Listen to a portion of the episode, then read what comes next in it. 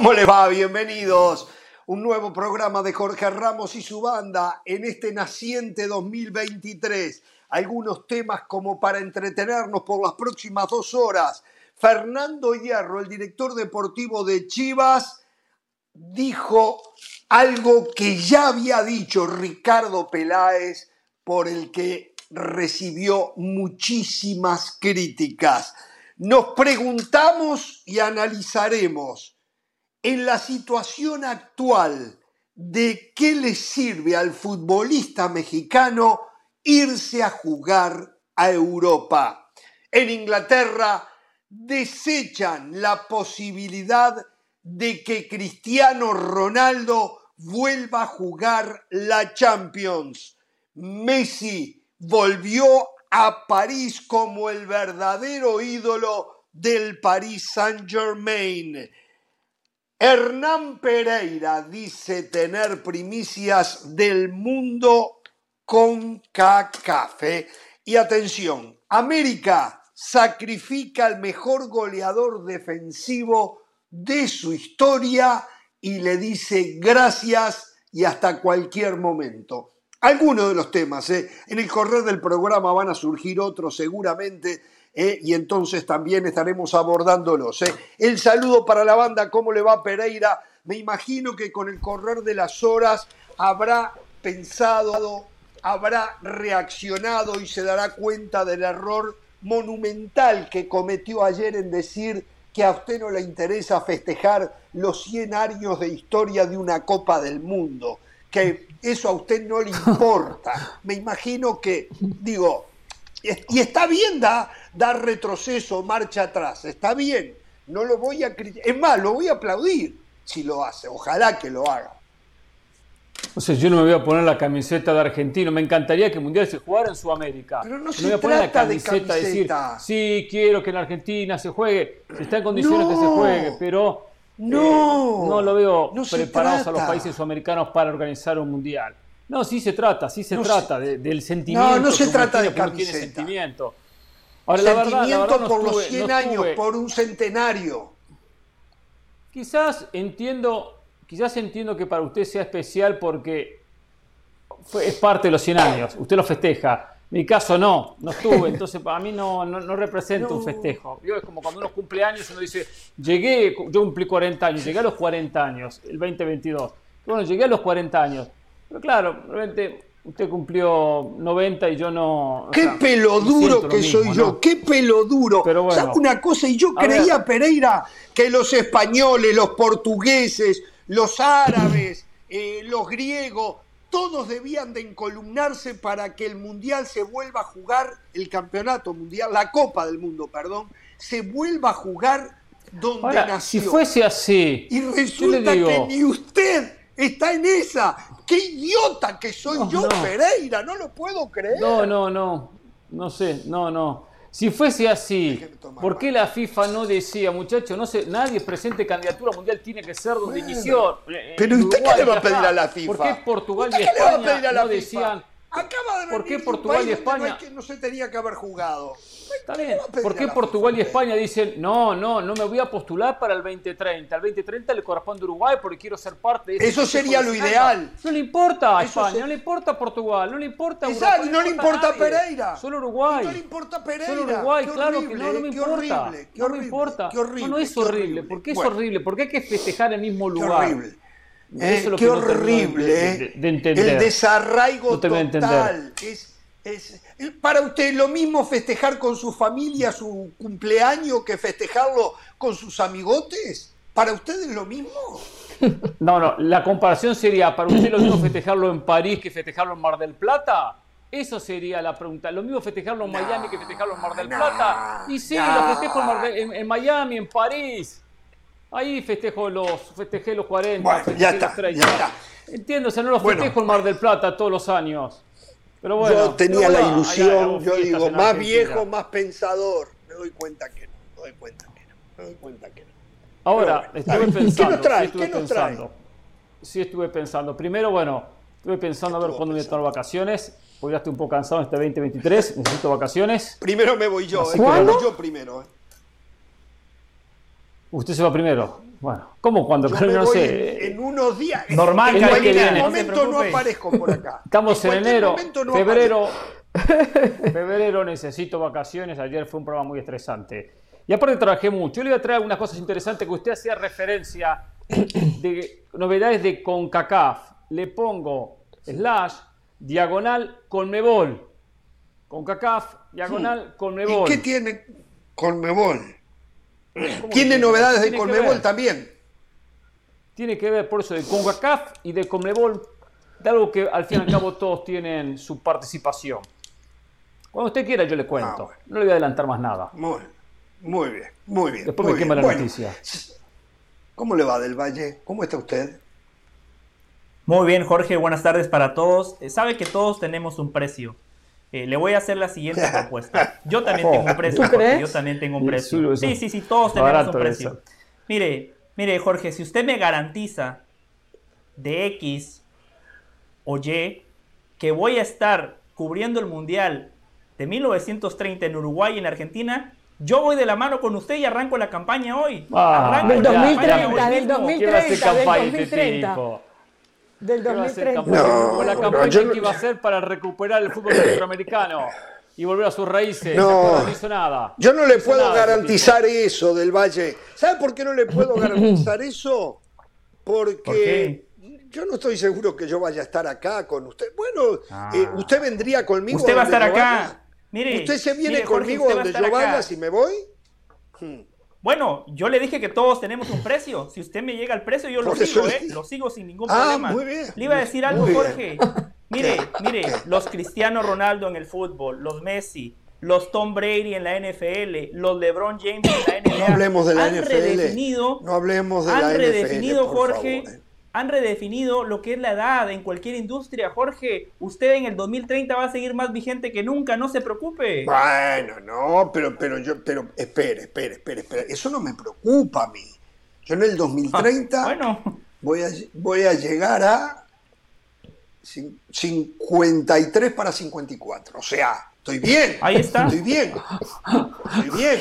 Estoy bien. O sea. Está bien. Tanto no, no, ahorita, tiene 46. Ahora tiene 46. Exacto, exacto, exacto. ¿Cómo sabe mi edad? Qué bien, señora. Bueno, este, algo más. Del Rápido matemáticas. No sé si en los titulares usted mencionó el debut de Memo Ochoa que estaba aquí apagando incendios para que ustedes tengan una tarde más tranquila. Hay mucho para hablar de Guillermo Ochoa. Vi todo el partido, Jorge. Eh, me levanté muy temprano, me levanté muy temprano. Eh, y sabe que la señal no era la mejor y yo dije, por Guillermo Ochoa voy a pagar la suscripción. Así que Jorge, hoy me seguí endeudando por el fútbol. Por el fútbol tuve que pagar una suscripción más. Ay, qué tema, eh, me gusta. Para Aparte quiero que nos cuente porque yo, la verdad, a esa hora, yo me levanto a esa hora, pero para ir al baño y me vuelvo a acostar. Entonces, yo no vi nada de ese partido. Entonces, eh, eh, he leído diferentes opiniones al respecto. Vi un, acabo de ver un resumen, acabo de ver un resumen y vi unas atajadas fantásticas. También me pareció que se comió el segundo gol, me pareció que despejó mal hacia el medio. Pero lo voy a escuchar usted, y usted estuvo atento al partido. Bueno, permítame saludar a la señora de las salas. ¿Cómo le va, señora? ¿Cómo está usted? ¿Qué tal, Jorge? Muy bien. Mire, la verdad que estaba escuchando a los compañeros mexicanos hacer una especie de conteo regresivo para la Federación Mexicana de Fútbol, porque, a ver, el tiempo que se está contando es después de que México quedó descalificado, que fue a finales de noviembre, hasta finales de enero para escoger un nuevo entrenador. O sea, esa es la cuenta que se está, que se está sacando. John de Luisa dijo en su momento, tendremos 60 días para tomar esa decisión. Eso es lo que está pasando en México. Ahora, en Estados Unidos, después de que Greg Harter ya queda eliminado de las manos de Holanda o de Países Bajos en el Mundial, había la duda de si iba a seguir o no. Pues se ha desatado todo un lío en la US Soccer. Eh, hay acusaciones de violencia doméstica hace 30 años atrás eh, a quien fue su esposa por parte de Greg Berharter. Y a mí me queda claro, Jorge, que esa situación, más las dudas que habían deportivas de, de Greg Berhalter, si, si, debía dirigir o no a Estados Unidos, nos va a traer como conclusión que Greg Berhalter no va a ser más el técnico, que para el 2026 vamos a tener a otro técnico. De hecho, ya Anthony Hudson ha sido designado por US Soccer como el técnico de los Estados Unidos, por lo menos de manera interina, para los dos próximos partidos de Estados Unidos, que van a ser ante Serbia y ante Colombia a finales de enero. Muy bien, eh, vamos a hablar de ese tema, Caro. Sí, en un rato vamos a hablar de ese tema, lo que está pasando adentro lo mandó de Estados Unidos. Que acá hay algo importante, eh, como, como mm. primera medida y como primer comentario del tema. No se esconde nada. La Federación de Estados Unidos atendió las denuncias. El tema es quién hizo las denuncias eh, y no tiran la basura debajo de la alfombra. Estamos acostumbrados que en muchos lados la basura se tira debajo de la alfombra. ¿eh? Vamos a ir a la pausa y al volver habla Fernando Hierro y me imagino, me uh. imagino que sacarán el machete y le ¿eh? empezarán a pegar. El mismo machete con el que le pegaban a Ricardo Peláez. ¿eh? Pero no, no, no, tipo lo ¿Cuál es la realidad? Vamos, vamos a la pausa, volvemos. No, aquel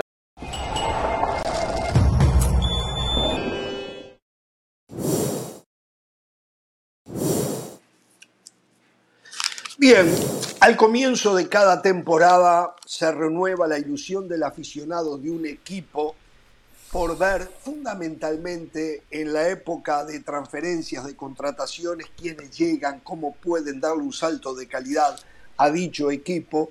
Y bueno, y allí está parte de ser aficionado a unos colores. Este es el caso, sin duda también, que se da con Chivas. En Chivas estaba Ricardo Peláez como su director deportivo, el hombre que tomaba decisiones y que no tenía el respaldo económico que reclamaba la afición de Chivas y que algunos periodistas también, desde las mesas de mm. trabajo, la reclamaban. Pero estaba claro que a Mauri Vergara había puesto sus límites y que no iba a meter la mano en la bolsa más allá de lo que él entendía que debía. Llega Fernando Hierro, recurrieron a Europa. Eh, Europa es eh, la salvación donde todo se soluciona. Europa y los europeos pueden solucionar todo en el fútbol de Latinoamérica. Eso es lo que se creen algunos. Llegó Fernando Hierro, llegó Fernando Hierro. Y habló, habló del tema de cómo Chivas debe de trabajar en busca de mejorar sus planteles para tratar de ser más protagonista y pelear por campeonatos. Aquí un resumen de lo que dijo el hoy director deportivo del rebaño sagrado, Fernando Hierro. Nosotros sabemos que entendemos que tenemos una plantilla competitiva.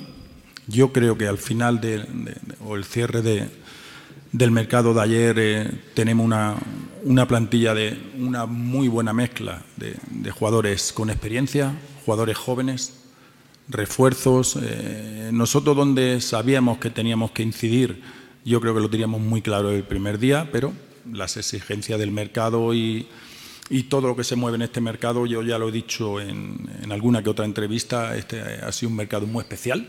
Todo el mundo tiene que entender. Eh, hay jugadores que pueden venir, hay jugadores que no pueden venir, hay equipos que no quieren traspasar a jugadores, es decir, que nosotros aunque queramos poner los nombres que queramos, luego hay una realidad. Y la realidad es a través de económica, si un club quiere vender, si no quiere vender. Hemos hablado con, gente que entendíamos que podíamos reforzarnos pero si no lo quieren vender, es decir, una, cosa es decir los nombres y después la realidad, ¿no? Y la realidad nos lleva a que hemos tenido, yo creo que mucha suerte en, el mercado de encontrar a estos dos jugadores, tanto a, Víctor como a Dani, por, por, su implicación desde el primer día, por lo que significa Chivas para ellos. Creemos que tenemos una plantilla competitiva, ¿no? Yo creo que eh, analizando puesto por puesto lo que nos pueden dar los chicos donde, donde nosotros podemos incidir, yo creo que, que, sabíamos muy claro el primer día. Entonces, por lo tanto, yo creo que, que nuestra plantilla es una plantilla profunda, es una plantilla donde nuestro entrenador va a tener muchas alternativas y, estamos muy contentos de, de, haber cerrado con esta plantilla. Hablas de que la plantilla está competitiva. ¿Competitiva para, para qué? O sea, ¿hasta dónde están sus alcances? ¿Hasta dónde podemos llegar? Yo no me pongo límites.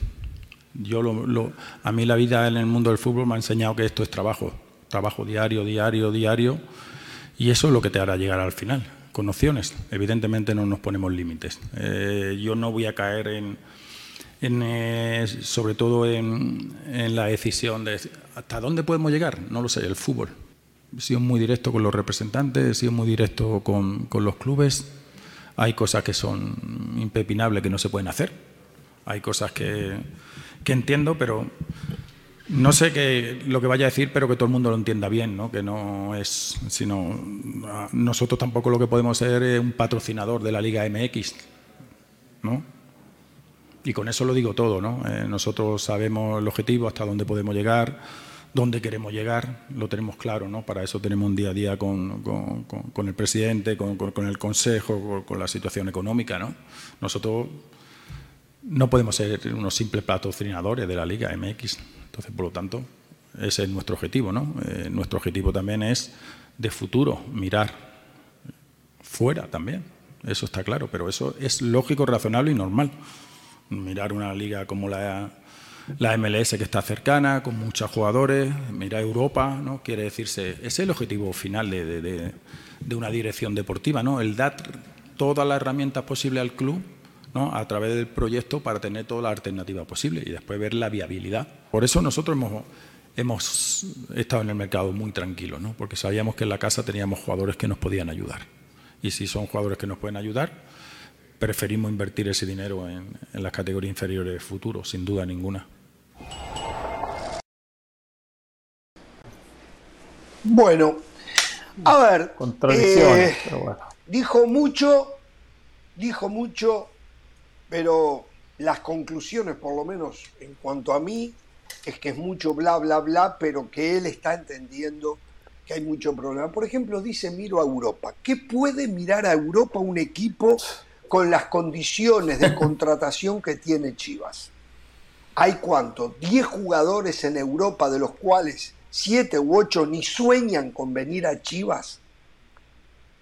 En la MLS sí, mm. en la MLS pueden encontrar algún descarte de la MLS o alguien que sienta la camiseta y los colores de Chivas y como ya ha pasado, no sé, con Antuna, por ejemplo, eh, que deciden ir a jugar al fútbol mexicano para defender a Chivas o defender al América. Lo cierto es que esto es una continuidad en cuanto a las declaraciones de Ricardo Peláez. En cuanto a las contrataciones en lo personal. Peláez por lo menos era directo y se la jugaba eh, cuando eh, hablaba. Está bien, en cuanto a las contrataciones en lo personal, y trajo a un hombre que ya había pedido Peláez, que lo había traído y sabemos que hubo un problema y al final no se dio. Y, y después trajo a un 9 que ha pululado en varios equipos de la MLS, el último Charlotte había estado en San José como Daniel Ríos, y que en ninguno se pudo establecer. Esa, esa es la realidad. Así que yo digo, ¿para qué ir a Europa? Es lo que siempre digo, ¿para qué ir a buscar a Guardiola o a Mourinho? O si después no está el respaldo que se precisa económico para darle las herramientas a esos técnicos. En líneas generales, mucho ruido y pocas nueces. Capaz que Paunovic igual, porque a veces se da, logra armar un equipo competitivo. Pero en lo previo, difícil, ¿eh? Difícil. Quiero ver los que criticaban a Peláez en esta mesa, si ahora van a salir a criticar a Fernando Hierro. Por lo menos Peláez hablaba y era claro. Y se la jugaba, se la jugaba. Y si tenía que hablar de campeonatos, hablaba de campeonatos. este hombre le pregunta, ¿para qué esta chiva y te respondió un minuto y 35 segundos para decir cualquier cosa, tirar palabras y palabras y palabras y no decir nada, absolutamente nada. No dice nada, pero claro, eso es lo que compran algunos y que algunos seguramente van a aplaudir en esta mesa. Tipos que se sientan y porque viene de Europa, a decir absolutamente nada, que sí, bla bla, que no somos patrocinadores de la liga que no somos patrocinadores de la liga, pero ¿qué dice Fernando Hierro cuando le están preguntando cuál es el objetivo en el campeonato que inicia el próximo viernes? No, no somos patrocinadores de la liga esa. Por lo menos Peláez hablaba de campeonatos. Hablaba de campeonatos. El tipo tenía personalidad, tenía factor H. El tipo, no, bla, bla, bla. Después hay unas contradicciones constantes en Fernando Hierro. buscábamos jugadores, pero no nos quieren vender los jugadores. Pero por otra parte, dice en su momento, el plantel está perfecto, estamos completos, no necesitamos a nadie. Entonces, ¿buscaron jugadores que no les vendieron o no buscaron jugadores? ¿Están completos y están conformes o no están conformes? Estaba mala cosa en Chivas, ¿eh? por lo menos antes había alguien que pensaba que trabajaba y ejecutaba. ¿eh? Realmente no le auguro un buen, futuro a Chivas de esta manera. ¿eh? Pero algunos van a aplaudir a Fernando Hierro porque es europeo, ¿eh? simplemente por eso. Eh, Jorge, usted dice que es una continuidad del discurso de Ricardo Peláez. Todo lo contrario. En su primera conferencia de prensa, Ricardo Peláez dijo, a partir de hoy no vamos a hablar de descensos, no vamos a hablar de repechaje, vamos a hablar de títulos. Fernando Hierro claramente hizo la tarea y dijo, yo no voy a cometer el mismo error. Fue mucho más genérico. Sí, tiene razón Hernán, no se compromete, pero termina siendo más genérico y más inteligente. Porque si él decía, no, venimos a ganar títulos, después en la prensa lo íbamos a seguir con una lupa y si Chivas llegaba a una final, no, no, no, no alcanzó el objetivo porque Hierro había dicho que el objetivo era el título. Desde ese sentido me parece que lo asesoraron de manera correcta. La línea entre ser ¿Usted lo asesoró? y generar falsas expectativas, no, no, yo no. no ¿Usted lo asesoró en no decir nada? La línea... En conferencia de prensa. La línea entre ser positivo y, y generar falsas expectativas es muy delgada. Es muy delgada. Aquí cuatro personas de fútbol, los cuatro sabemos que Chivas no está para salir campeón. Los cuatro sabemos que Chivas no está para salir campeón. ¿Puede salir campeón? Sí puede, porque como bien dijo Fernando Hierro, esto es fútbol. Él dijo no me pongo límites, pero no dijo vamos a ser campeones. Fue muy inteligente. Por eso tampoco entiendo cuando dicen no decir nada es inteligente. Todo lo contrario, todo lo contrario, todo lo contrario. Jorge, Jorge y Pereira me parece que están siendo injustos con Fernando Hierro. Es más, yo creo que como europeo y como... Sí, están siendo injustos porque dicen... No, ¿qué dijo, Caro? ¿Qué dijo concreto? De Europa.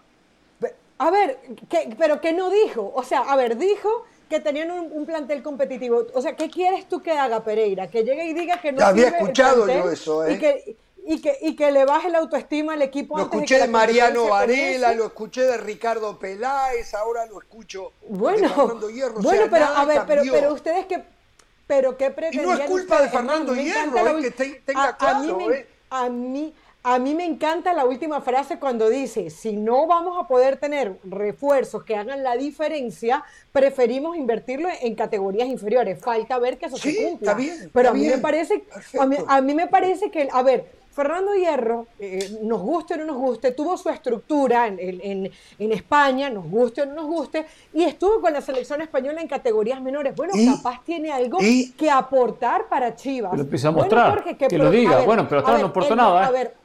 No dijo nada. Bueno, pero ya va, pero, pero si no ha comenzado el campeonato, hasta ahora por lo, por lo menos llevó Hace dos meses está trabajando. contra Cruz Azul. Por lo, a ver, pero, pero, a ver, ni siquiera ha comenzado. Es que están jugando a Fernando Hierro sin que juegue. Por lo menos llegó a la final de la Copa por, por México contra Cruz Azul. La termina perdiendo, pero por lo menos la lleva hasta ahí.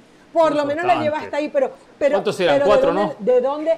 Pero ¿Cuántos eran? Cuatro Copa por México. Que, que, se agarre. Si, si no ha jugado nada. Si no ha jugado nada pero está bien. del proyecto, de la idea que hizo. Aparte, Carolina, aparte de haber comentado el Mundial, creo que lo estuvo comentando, no sé, yo no lo escuché.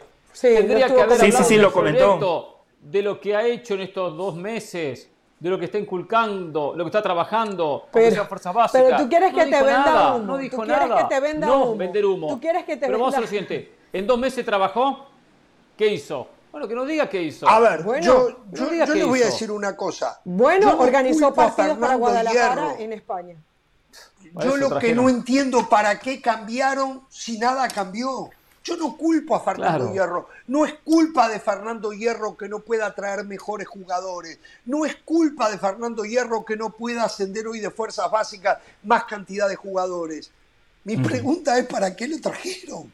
¿Para qué? Bueno, porque eh, como dice, permítame y lo dejo, dice Carolina, él tenía una base, un organigrama eh, en, las juveniles de España. En las juveniles de España, Fernando Hierro tenía 30 equipos donde él podía elegir juveniles y no tenía restricciones. Acá no lo tiene, no hay, no existe. Ni la cantidad de juveniles en fuerzas básicas, ni tiene el dinero para salir a buscar lo que no tiene allí en las fuerzas básicas. Entonces, ¿para qué traer a Fernando Hierro? Había que buscar un culpable. El culpable tenía que ser Ricardo Peláez. Pero estamos ah, viendo que nada cambió. ¿Y, que ustedes creen que para Chivas la solución era Ricardo Peláez cuando venía? Tampoco lo es Fernando Hierro. Tampoco lo es Fernando Hierro. Pero, es que lo están juzgando sin ver sus resultados. No, yo juzgo lo que declaró. Juzgo lo que declaró, Carolina, lo que declaró. Cuando le preguntan, por ejemplo, en concreto sobre el campeonato, no del Valle. Solamente del Valle que quería sacar como conclusión que no son no que no no que de repente se comprometiera el repechaje o por lo menos dijera no, tengo idea porque no conozco el de los rivales yo lo que veo es yo lo que veo es que, que, ha hecho para armar un mejor plantel eso es lo que yo veo que no me hable que no me diga nada qué ha hecho para armar un mejor plantel de lo que tenía que no es que no haya querido y que no lo sepa hacer no ha podido bueno sobre eso yo le quiero no decir hay Marmaja porque no hay marmaja, como no la tuvo Peláez. Sí lo escucho. Perdón.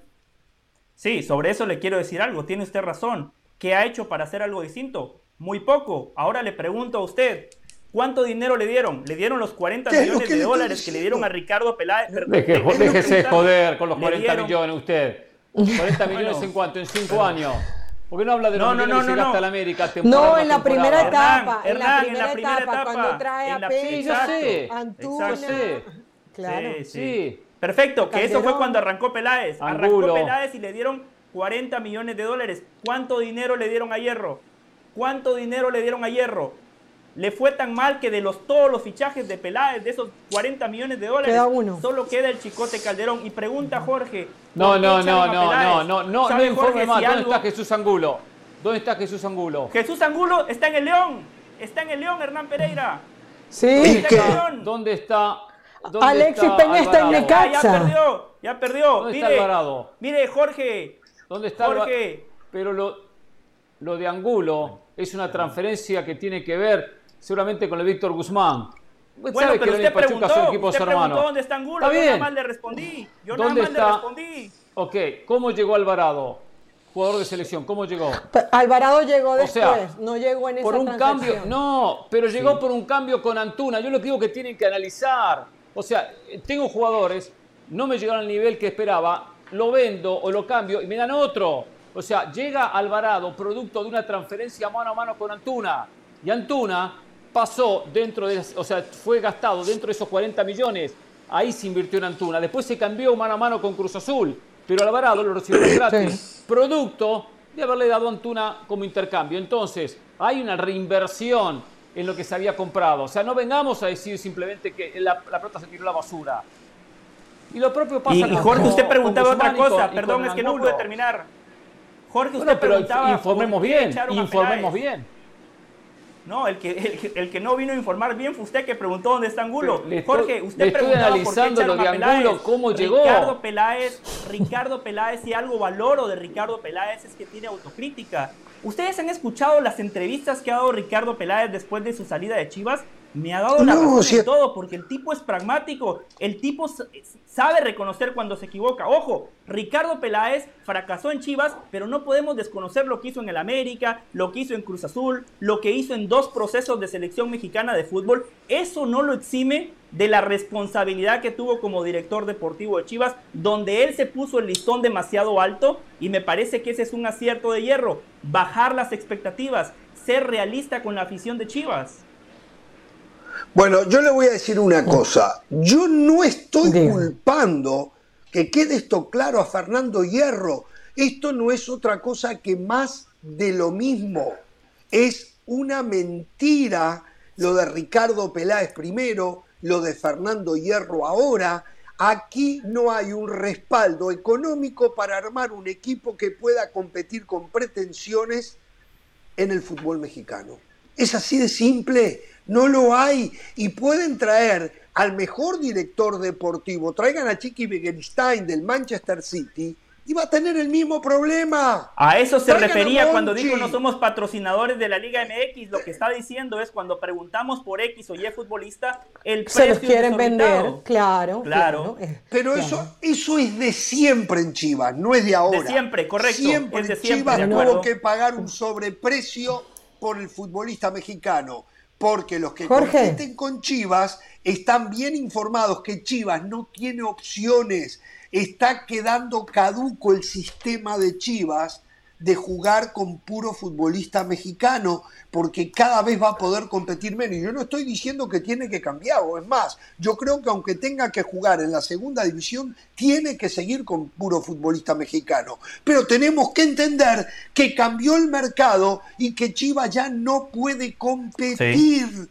A no ser que o sea, pero Fernando Hierro no puede hacer modificaciones en, categorías inferiores, que es lo que siempre le hemos pedido. O sea, Fernando Hierro entonces cuando llega no tiene derecho a, fomentar, a fomentar esa parte. No tiene derecho Fernando Hierro a que le demos la derecha si a Paunovic le va bien porque lo agarró como director técnico. Ese es parte del trabajo de un director deportivo. Y si él triunfa a nivel de categorías menores, a nivel de técnico, algo le tenemos que reconocer.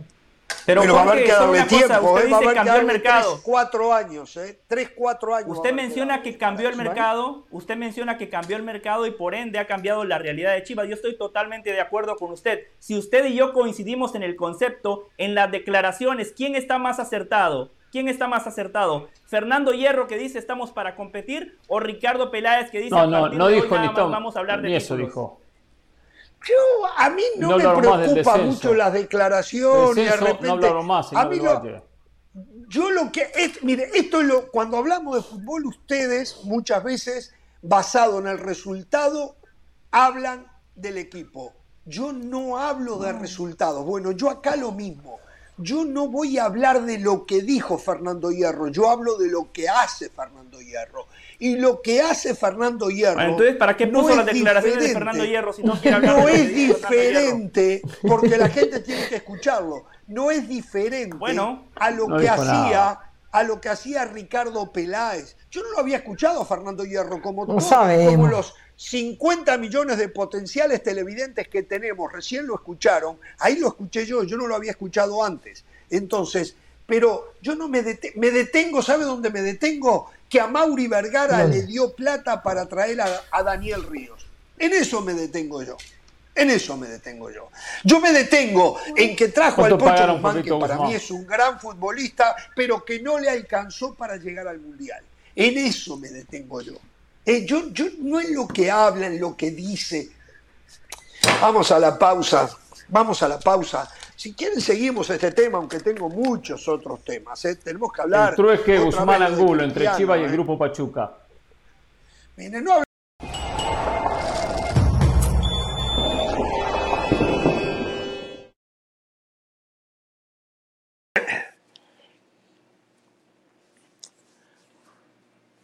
Bien, hoy están viendo ahí, eh, Memo Ochoa hizo su debut en el arco del Salernitana, enfrentando nada más ni nada menos al Milan. Perdieron dos goles a uno y José del Valle se dio a la tarea, entre nosotros, la mujer lo hace levantar tempranito para que le prepare el desayuno. Y José del Valle También, para que limpie la casa. Tempranito, para que limpie la casa, exactamente. Y bueno, eh, y vio el partido, aprovechó una vez que terminó con el desayuno para Diana y vio el partido porque ya estaba desvelado, Diana no lo deja que se vuelva a acostar y lo miró. Y entonces le vamos a pedir a él, a ver, lo de Memo Ochoa, yo vi en un resumen, le decía a José, algunas atajadas importantísimas. Eh, estamos viendo ahora. O sea, demostrando que sigue siendo un gran atajador. Eh, me pareció que en el segundo gol puede haber tenido algo de responsabilidad. No vi el primer gol, me lo perdí. Lo dejo a usted del Valle. Recién lo pasaron, recién lo pasaron. Sí. Ah, bueno, no le estaba prestando atención. Sí, no, mi retorno es chiquitito así, porque si yo lo agrando, me salgo del aire. ¿No lo puedo agrandar? No, no lo puedo agrandar. Trato y trato y trato y no hay forma. Hay soluciones para eso, Jorge. Le tiene ¿Ah, que dar clic a la parte inferior derecha o a la parte superior derecha y ahí lo agranda. Y yo le doy, ahí lo toco y lo toco y lo toco y no se agranda. no, hay caso. No, Jorge, bueno, a, lo mejor lo que tenemos que hacer es que un día venga usted y lo toque usted, me lo toque usted ahí a ver si se Seguramente, José, seguramente la, José La calidad de Memo Ochoa no está en discusión. Partido 0 a 0, mano a mano, impresionante cómo le achica Leao. Esta fue la primera tajada de Memo en 5 minutos. Para mí, en este gol de Leao, aquí sí Memo para mí colabora porque duda en la salida. Hay, hay una imagen clave, ahí, hay, lastimosamente ya no la vimos, pero él tiene todo para salir, duda se queda parado y cuando sale justamente le da todo el ángulo a Leao que después termina definiendo de manera notable. Esta es la que dice Jorge que da rebote y después Tonali termina marcando el 2 a 0 en 15 minutos. La Salernitana ya perdía 2 a 0, pero después se vino el Festival de Ochoa. Esta que le saca Giroud, impresionante. Tuvo nueve atajadas Guillermo Ochoa, siete de ellas le remataron dentro del área como esta nuevamente a Giroud y después otra vez Giroud, otra vez Guillermo Ochoa. Es que Memo se equivocó para mí en el primer gol, para Jorge en el segundo. Lo que sí está claro es que si no hubiese sido por Guillermo Ochoa, hoy el Milan ganaba por un marcador de escándalo. Vean esta doble atajada. Primero por derecha, después en el contrarremate se rehace, utilizando bien las piernas. Y este es el gol del descuento de Bonasoli al minuto 83 que le daba vida a Salernitana y otra vez Guillermo Ochoa. La verdad, yo honestamente me sentí mal por Guillermo Ochoa porque esta película yo ya la vi. Me hizo recordar cuando Memo jugaba en el Granada, que le llegaban 20, 25 veces por partido y Memo Ochoa terminaba recibiendo muchos goles, pero no lo recibía por culpa de Memo. La defensa hace agua, un equipo, eh, un equipo muy limitado, que por eso Memo termina firmando por seis meses nada más con la opción de renovar un año más siempre y cuando el equipo no descienda a la Serie B de Italia.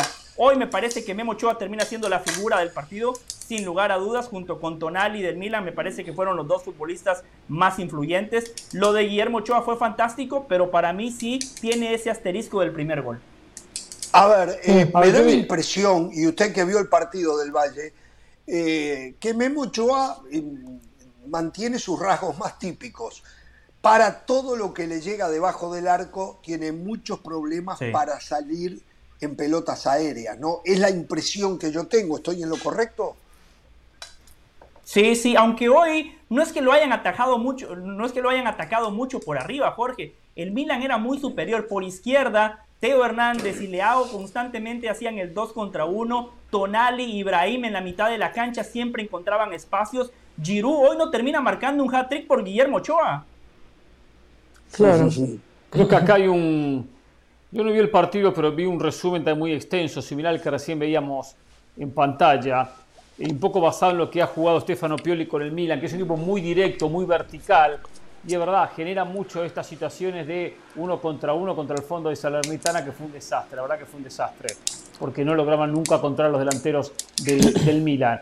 La sensación que el fondo juega muy adelantado, muy cerca del círculo central, lo que va a llevar que si va a seguir jugando así el conjunto de Memo el equipo del Salernitana, va a tener que jugar fuera del área, jugar más como líbero eh, y saber cumplir esa función de salir a jugar con la pelota a cortar, que es un poco lo que pasa en el gol de Rafael Leao. Si hubiese salido, como dice José, unos segundos antes, quizás hacía el contacto con la pelota para sacarla sobre un costado o para controlarla. Entonces va a tener que empezar a acostumbrarse a eso. Eh, parecía que era con dos goles en 15 minutos que se veía una goleada histórica. ¿eh? Eh, pero va a tener ese inconveniente. Después, como, como atajador es espectacular y recibió muchos, muchos elogios de la gente del equipo y de los aficionados del equipo, porque saben que terminó siendo figura y que no fue goleado gracias a Memo Ochoa. Mm. Es un porterazo, compañeros. O sea, hoy fue la demostración de que Memo Ochoa no ha recibido esa gran oportunidad en Europa una oportunidad que merece. Es verdad que tiene algunos errores y creo que con la selección mexicana lo ha demostrado. O sea, hay, hay ciertos errores de Memo Ochoa que uno dice pudiera haber hecho más. Pero la verdad es que creo que para lo atajador que es, no ha tenido esas grandes oportunidades, Memo Ochoa. Y hoy fue la demostración de eso. Estamos, estamos hablando del Milan, un equipo protagonista, un equipo que es segundo, un equipo que tiene a Giroud, que viene de ser protagonista en el Mundial, que tiene un montón de opciones, que estaba buscando ganar el partido para, para no alcanzar el Napoli, porque todavía le faltan unos cuantos puntos, creo que son 36 y 41, pero, pero Memo Ochoa estuvo ahí. O sea, estamos hablando que el portero fue protagonista. Me sigo preguntando por qué el América lo dejó ir, me sigo preguntando confirmando que México no tiene otra opción mejor en la portería. Memo Ochoa está más vigente que nunca y hoy fue la demostración de eso. Eh, a ver, eh, hay cosas que yo no termino de entender y me empecé a preguntar, yo siempre puse en tela de juicio ese deseo infinito que hay en el ambiente del fútbol mexicano que el futbolista se vaya a Europa. Y no porque no sea bueno ir a Europa, sino porque en mm. qué condiciones se va a Europa. El caso de Memo Ochoa no me consta, pero alguien me comentó que firmó por seis meses a cambio de 400 mil euros. La cifra no la sé, pero sí firmó por seis meses con la opción de una temporada más siempre y cuando el equipo se mantenga en Serie A. En la eventualidad que eso sea verdad, eh, solo quiero recordar que siempre se dijo que en México Memo Ochoa era de los dos o tres mejores salarios que había, superando los cuatro millones de dólares anuales. Lo que quiere decir que por seis meses teníamos que hablar de dos millones y algo. Eh, Memo Ochoa tal vez económicamente ya no tenga necesidad y lo que él eligió fue un estilo de vida, volver a Europa con su familia y está en todo su derecho de hacerlo. Pero cuando hacemos un repaso del futbolista mexicano en Europa, cuesta muchísimo, muchísimo encontrar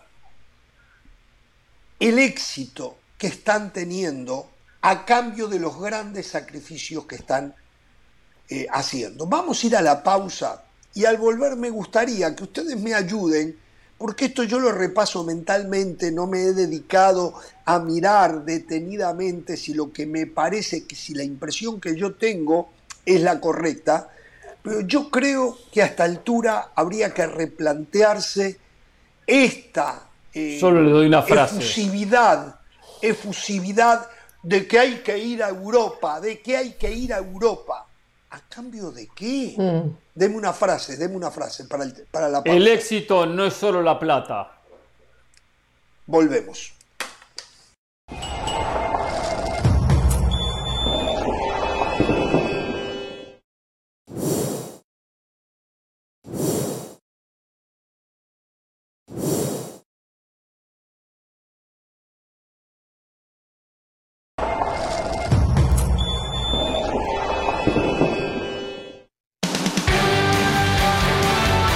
Seguimos en Jorge Ramos y su banda y este domingo vuelve el fútbol mexicano a la pantalla de ESPN Deportes. Solos de Tijuana frente a los cementeros del Cruz Azul a partir de las 9.30 de la noche, hora del este, 6.30 de la tarde en el Pacífico, con la narración de Mauricio Pedrosa y los comentarios de Hernán Pereira. La Liga MX por ESPN Deportes, no se lo pierdan.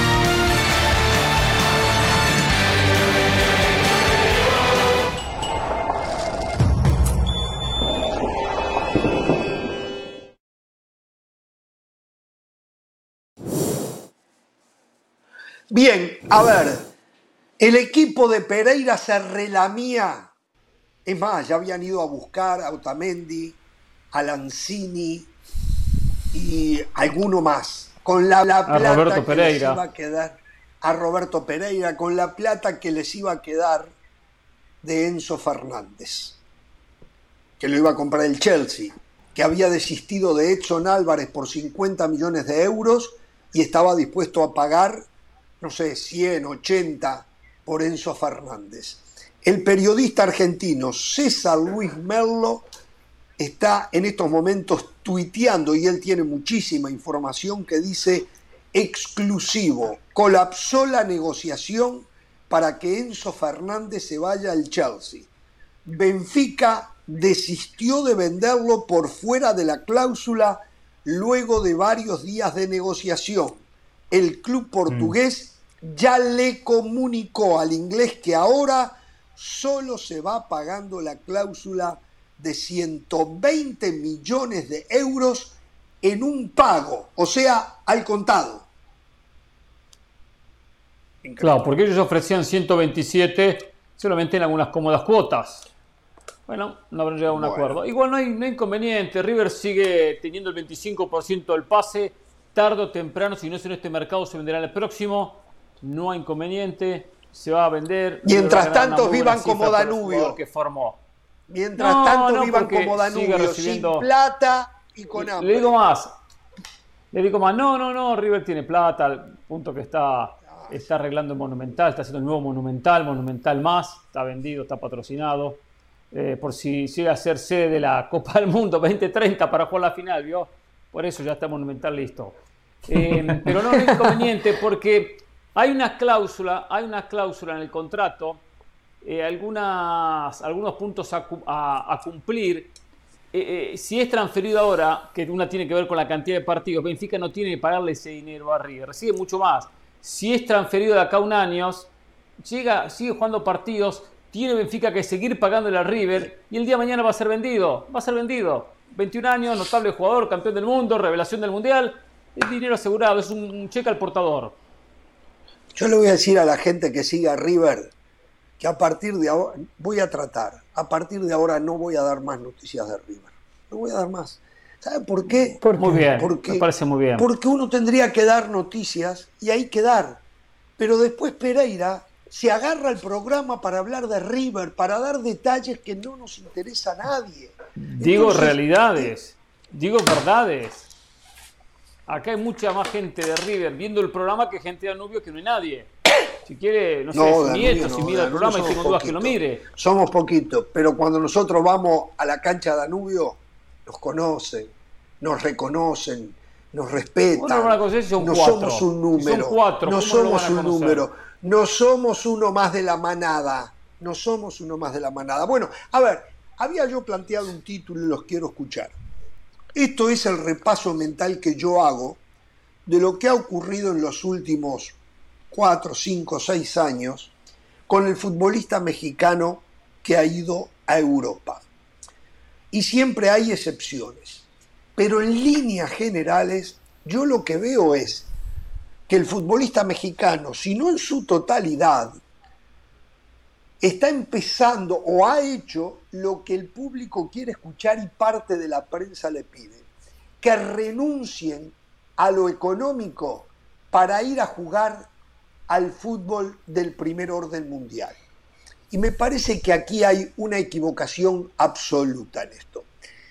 Primero porque se están metiendo en la bolsa del futbolista, que tiene una carrera muy corta y que cuando se le termine la carrera, esos que le reclamaban que renunciaran a la plata que ganan en México para ir a buscar la gloria a Europa, no van a ir al supermercado con él y hacerse cargo de la cuenta para que él le compre la comida a su familia. Primero eso. Pobre. Segundo, segundo, que hay otra realidad. La realidad es de que lo que yo veo que en líneas generales estos jugadores van equipos de poca monta, ganando mucho menos plata, les cuesta trascender, como el caso de Johan Vázquez, ahora que ya ni lo llaman en el Cremonese, que pelea por no irse a la segunda división. Lo de Memo a esa parte, él ya tiene una carrera hecha, ya no lo podemos considerar en nada, pero le tocó, ¿eh? Anduvo por el Ajacho, anduvo por el Granada, anduvo dando vueltas por el Málaga y en líneas generales se perdió un montón de plata de ganar que se la pagaban en México y no logró trascender. La trascendencia de Memo Ochoa viene a través de su participación en la selección mexicana, pero no a través de los clubes en que estuvo. Y en líneas generales nos damos cuenta, es fácil decir, tienen que renunciar a ir por la gloria. No, señores, esto es por plata. Luis Chávez, Luis Chávez acaba de hacerlo. Luis Chávez, y pregunto cuál es la idea, pero anda en los 25, 26 años. Acaba de recibir, según los informes, una monumental oferta económica de Monterrey para el jugador y para Pachuca. Pero Luis Chávez, que no tiene pasaporte comunitario europeo, quiere esperar al verano para ver si allí puede acomodarse en algún club de Europa. A esa edad, como me lo dijo un representante, Luis Chávez va a ir a un equipo de poca monta. Y es un gran jugador, ¿eh? a mí me encanta, ¿eh? pero no va a tener mucho valor de reventa, Por lo tanto, va a ir a un equipo de poca monta. Va a renunciar al dineral que seguramente Monterrey estaba dispuesto a pagarle por ir a buscar la gloria. ¿La gloria dónde? En los nuevos Cremonense, en los nuevos Salernitana, en los nuevos eh, Portimonense, eh, o, no, Paso Ferreira, como está hoy este, eh, Diego Laines. Por favor, vamos a dar, o el Braga está, vamos a darle una mano a estos muchachos, vamos a no mentirles, vamos a decirles cuál es la realidad cuando aparezca un jugador que se meta en la mira Doble discurso de en este programa. De equipos del medio para arriba y casi de arriba, entonces sacrifiquen todo. Pero cuando vayan a equipos, como lo he determinado, de poca monta, nos, no, hay, no hay que mentirles más. Me parece a mí, hay que decirles, esto es por plata, asegúrate el futuro económico y el de tu familia, que es lo principal. Porque, como decía no saben de quién voy a hablar, pero se los voy a decir. Ringo Bonavena, un exboxeador argentino. Cuando llegas al rincón, hasta el banquito te quitan, te quedas solo. Y esto es así. Cuando se termina la carrera. buena, frase, esa, no la había escuchado, ¿eh? Para solucionarle los problemas que pueda tener desde el punto de vista económico el futbolista que se fue a buscar la gloria a Europa. Me encantó esa frase, cuando llegas al rincón hasta el banquito te quita. Muy buena, la verdad que muy bueno, ¿eh? Sea, de Bonavena, igual me parece muy buena, muy oportuna. A ver, primero yo aplaudo a Memo Ochoa, aplaudo a Memo Ochoa que dice, voy a perder algo de dinero, seguramente algo, pero ¿quién me va a quitar? Pero Memo, no es el ejemplo de lo que estoy diciendo, Pereira. Pero yo ¿eh? quiero empezar con Memo. Porque cuando ponga el ejemplo, usted va a poner el grito en el cielo. Cuando ponga en la segunda parte de mi comentario, se van a escuchar los gritos de aquí hasta, hasta Nueva York. De su parte, de su parte. Voy a terminar esta parte Memo muy breve. ¿Por qué hasta Nueva York? Notable. Eh, ya, ya, se, ya, se va a dar cuenta. Ya se va a dar cuenta. Notable lo de Memo Ochoa. Notable. Me parece bien. ¿Quién le va a quitar la experiencia de jugar contra la Juve en Turín, en el estadio de la Juve? De jugar en el San Siro, de jugar en el estadio Diego Armando Maradona, en el Olímpico ante la Roma, ante el Lazio. ¿Quién le va a quitar eso? Notable experiencia. Hizo en Francia, en España, ahora lo quiere hacer en Italia. Y de repente, con un muy buen campeonato, empezó bien, empezó bien. Capaz que de aquí a seis meses, en junio, en julio, aparece un equipo más importante, con opciones de Europa League, con opciones de Champions, con opciones de Conference Pereira, no diga esos disparates. No diga esos disparates. Y no porque Memo no esté en capacidad. Mire lo que le pasa a Keylor Navas. Que pero dije quizás. La misma edad. Pero Keylor no quiere. No, no, no, no. No, no, no, no diga disparates usted. Keylor no quiere bajarse sus pretensiones económicas, por eso no está atajando en el Napoli, por eso no fue a jugar a Italia porque gana muchísimo dinero, algo que no es el ¿Sabe por qué? Porque cuando se le termine la carrera, no confundamos. nadie le va a ir a, dar la plata que él pierde. Sí, le van a quitar el banquito. Ahora vienen los gritos porque quiero escuchar a José y a Carolina, pero Ramos va, va a saltar, va a saltar y se va a escuchar en las oficinas de Nueva York la defensa de Jorge Ramos. Cuando los jugadores de la MLS hacen esto, lo aplaudimos. Cuando lo hacen los mexicanos no vale la pena. Doble discurso. Es un tema, la verdad que es un tema demasiado amplio, por eso habría que personalizarlo.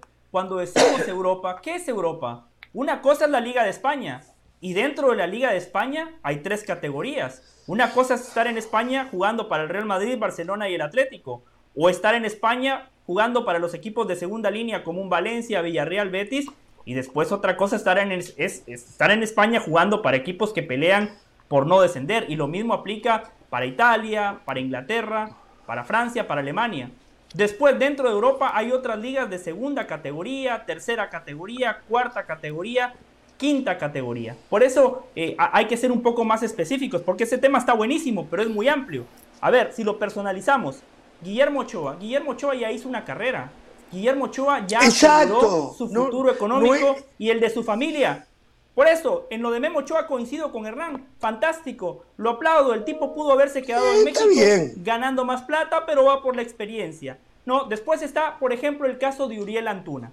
Uriel Antuna, la Liga de Grecia, no tengo la menor duda que es menos competitiva que la Liga MX. Pero después viene otra cosa. Uriel Antuna en el contexto del fútbol mexicano se cree figurita, no ha hecho mucho, tiene una carrera aceptable, pero no ha hecho mucho, pero es figurita, cobra muy bien, a donde va la gente lo conoce, para muchos es hasta ídolo.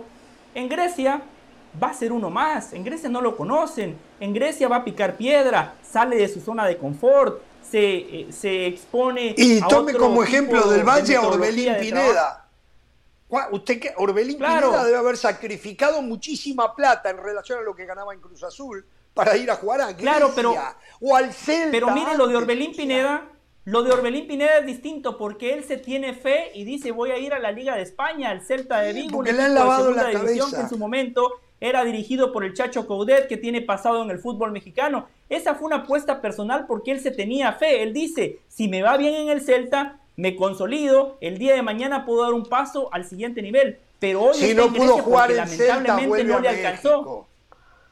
pero, pero, pero José, todos son, o sea, todo, todos son actos de fe. ¿O tú crees que Uriel Antuna no está pensando que él va a, triunfar en el Panathinaikos y después de ahí lo van a llamar en España, o lo van a llamar a Italia, o lo pueden llamar a otro equipo? O sea, el tema es cómo le ponemos precio o una vara a estos jugadores que creen que pueden triunfar. Uriel Antuna adentro debe tener una espinita que le dice, supuestamente fue del City Group, no pasó nada. Fue para la MLS, no pasa nada. Fue para la liga holandesa, no pasa nada. Entonces él bueno, eh, aquí con Cruz Azul, a ver, este Cruz Azul no es el mismo de Reynoso. Cruz Azul ahorita es un desastre, lo decíamos ayer. No, el Potro seguramente que cuenta con él, pero ¿hasta dónde puede llegar Uriel Antuna? Va a jugar con K-Champions, el Panathinaikos creo que tiene competencia europea.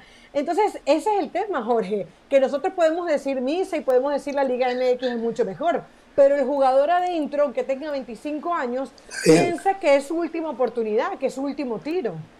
A ver, yo si mi hijo, miren lo que le voy a decir, si tengo un hijo que está ganando en México dos millones de dólares y me dice, papá, tengo una oferta del AEK de Grecia que va a jugar la Champions, pero voy a ganar 500 mil dólares. Ven acá, mijo, ven acá. ¿Tú crees, tú crees que tendrás tiempo a tus 25 años de ir a jugar a la AEK de Grecia y que aquellos equipos que después te puedan pagar 5 millones de dólares te van a sacar del AEK para llevarte a uno de esos equipos que sabemos cuáles son esos equipos. Son los de la primera línea. Después no hay nadie que le vaya a pagar. Cada año que él se va a perder, va a perder 2 millones de dólares. Cada año ¿eh? que se va a perder, va Entonces, pero, ¿y si su hijo le dice, y si su hijo le dice, papá, pero su, No, si, quiere ir que vaya. pero yo, duermo tranquilo. Yo sé que de ahí voy a anda, pasar a un anda, grande. pero yo me quedo tranquilo. Como papá le dije, vas a, hacer a cometer un error. ¿Sabes por qué? Porque no tienes condiciones para destacarte entre las figuras del fútbol mundial. Porque vas a ser uno más de la manada, del montón entonces, aquí en México te van a considerar y te van a pagar mucho más. Eso es lo que yo le diría a mi hijo. ¿eh? Ahora, lo de la gloria, le voy a eh, decir una cosa, ¿eh? el cementerio está lleno de héroes, ¿eh? el cementerio está lleno de héroes. Si su hijo juega en el Inter de Miami, le pagan un millón de dólares por año y dice, papá, yo quiero jugar en Danubio, porque yo sé que hay un sentimiento, me van a pagar 100 mil dólares, la décima parte de sueldo. Exacto, exacto. Quizás clasifiquemos a Sudamericana, de repente alguna vez a Libertadores, pero Danubio, Danubio, porque vamos en el corazón. Exacto. ¿Usted qué le va a decir? Va a ganar la décima parte. ¿Qué le voy a decir? 100 mil dólares. Cuando tengas 30 años vas a Danubio. Cuando ahora gana toda la plata que puedas. Acumula, acumula e invierte. Cuando tengas 30 años, 31 años, vas encantado, yo te llevo a Danubio, pero ahora acumula plata. Esto, esto es así de simple. Ah, ese es el consejo que yo le daría a mi hijo. El resto es muy fácil gastarse la plata de otro, es fácil opinar sobre la economía de otro. Hay que respetar porque todos sabemos lo que pasa el día después de que dejen de jugar. Y aquí, eh, hoy en día, es más, tomemos al Chucky Lozano, tomemos al Chucky Lozano. Yo estoy convencido que el Chucky en México hoy como figura ganaría más plata de lo que ganan en Napoli. Y el Chucky hoy no puede ser titular en el Napoli. Por cierto, hoy perdió el Napoli. El Napoli perdió 1 a 0 con el Inter, perdió el invicto después de 16 fechas en la Serie A. ¿eh? Y el Chucky fue suplente. No sé si entró en los últimos minutos. O sea, aquí hay que terminar con el cuento este que la gloria está en Europa. Yo digo, ¿cuántos han conseguido? Y hablo del futbolista mexicano. ¿eh? ¿Cuántos han conseguido la gloria en Europa? Hugo Sánchez, Rafa Márquez, tal vez Pavel Pardo, que no jugó en un gran equipo, pero yo meto a guardado, yo meto a guardado. Yo, le cambio la frase. guardado lo que le cambio la frase. fue continuidad. Guardado consiguió continuidad. Pero triunfó. Pero no, consiguió. Sánchez. Exacto, jugó. no se olvide. ha valido la Valencia, pena. Jugó en ha valido la pena su carrera. Claro. No se olvide del Chicharito. Chicharito se dio el lujo de jugar en el Manchester United y en, el Real Madrid. Por eso. Está bien. Va a contar a sus hijos. Está bien. No, lo de Chicharito fue bárbaro. Jugué, lo de Chicharito fue bárbaro. En el banco de suplente de Santiago Bernabéu. Plata ¿eh? Ganó plata importantísimo contra el Atlético Madrid. Está bien, pero son las excepciones. O sea, eso no tiene valor. Son las o sea, no tiene valor, solo plata. Entró Lozano, por lo, eh, una cosa, entró Lozano por Politano al minuto 65, para que tengan la información. Yo, yo, le quería cambiar la frase a Jorge. Yo le quería cambiar la frase. La gloria sí está en Europa. Lamentablemente al futbolista mexicano en su mayoría no le alcanza para ir por la gloria. Le alcanza para ir a equipos de mediano nivel o ligas de la segunda categoría. Ustedes acaban de nombrar las excepciones a la regla. Después de haber escuchado todas las opiniones, el hecho de que la liga mexicana sea muy fuerte desde lo económico claramente va en detrimento porque el jugador uruguayo no va, o el argentino, o el colombiano. Claro, ganan dos pesos. No va a Europa, no va a Europa, solo para terminar, no va a Europa nada más por la gloria deportiva. Tiene que ir a Europa porque es la única posibilidad de salvarse económicamente, es la única posibilidad de salvar el futuro de sus familias. Entonces, tienen un incentivo, tienen un extra, no van nada más a jugar por el amor a la pelota, van porque si no triunfan, la familia se muere de hambre. Eso lamentablemente al futbolista mexicano le juega en contra, aunque viéndolo de manera pragmática, qué bueno que tiene la posibilidad de jugar en su país y que en la liga Eso debería ser bueno. Esa debería ser la realidad, claro, esa debería ser la realidad de todas las ligas, pero lamentablemente eh, no lo es. Y los futbolistas que son expuestos a esa adversidad, esa adversidad con la que conviven día a día, cuando enfrentan una adversidad futbolística, para ellos es una pequeña complicación cuando están acostumbrados a lidiar con cosas mucho más importantes y no tan triviales como el fútbol. Bueno, lo que me queda claro, Jorge, es que la Liga MX se le está quedando pequeña al jugador mexicano. O sea, no puede ser que si tienes los bolsillos llenos de plata, siempre estés inconforme. Hay algo, hay algo que está haciendo mal la Liga MX. Eh, no entiendo la expresión suya. Se le está quedando pequeña porque Claro, le, está quedando pequeño porque, porque siempre. grande, ¿no? Claro, pero, a ver, lo que pasa es que tienes plata, pero no están nunca conformes. O sea, la Liga MX está haciendo cosas mal. Por ejemplo, no garantizarte la participación. ¿Ustedes creen que si los equipos mexicanos y Cruz Azul, en vez de la Conca Champions, participaran en una Copa Libertadores, no pudiera ser más motivante? O sea, creo que atraería menos Europa si, si tú participas en Copa Suramericana, si participas en Copa Libertadores, si sabes que el técnico te está viendo para ver Copa América, es como que entran en un ambiente de conformismo en donde el jugador sí tiene los bolsillos llenos de plata, pero le hace falta la ambición deportiva. Ahora con el tema del repechaje, eh, o sea, hay cosas que, que no le llenan al jugador. Bueno, está bien, perfecto. Yo lo que voy a decir es esto y me tengo que ir a la pausa, la producción me está apurando ya.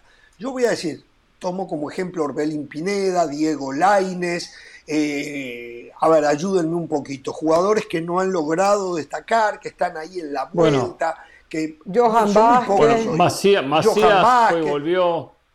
Macías fue y volvió. No es preferible, y no sé si pueden, porque no sé qué mercado tienen, si es que están dispuestos a renunciar a su economía en busca de la gloria, ir a jugar una Copa Libertadores de América con Boca, River, Flamengo, eh, Sao Paulo, Palmeiras, que ir a jugar con el Cremonense, con la Salernitana, con, hasta con el Betis, que ahora está teniendo con el profe Pellegrini eh, buenos momentos, pero que juega por nada, juega por la mitad de la liga.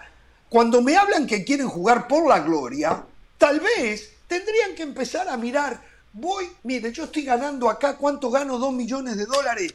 Voy a ir a jugar por la gloria pero quiero ver a ver si puedo jugar una final de Copa Libertadores de América que después me lleve a un Mundial de Clubes. Porque no van a llegar nunca a Mundial de Clubes a no ser. Suena muy bien, ahora le pregunto, ¿hay mercado en Argentina para el futbolista mexicano? bueno, bueno, por eso le digo, no, sé. River, no sé. River quiere Antuna. River quiere Antuna, Flamengo quiere Boca o River. Si viene mañana Boca o River y le dice a un futbolista mexicano que gana 2 millones de dólares hoy, te queremos, vamos a ir por la Copa Libertadores de América, estamos armando un equipo, pero te podemos pagar 400 mil dólares. ¿Lo acepta? Pregunto. Yo creo que sí. Porque eso sí, tienen mucho más posibilidades de jugar por la gloria, ¿eh? Que ir a jugar al AEK de Grecia, o al Celta de Vigo, o al Betis, o al Portimonense, ¿eh? o al Salernitana. Por Dios, muchacho. Si vamos a jugar por la gloria, la gloria no la van a encontrar en esos equipos que están yendo a Europa. ¿eh? Vamos a la pausa, volvemos.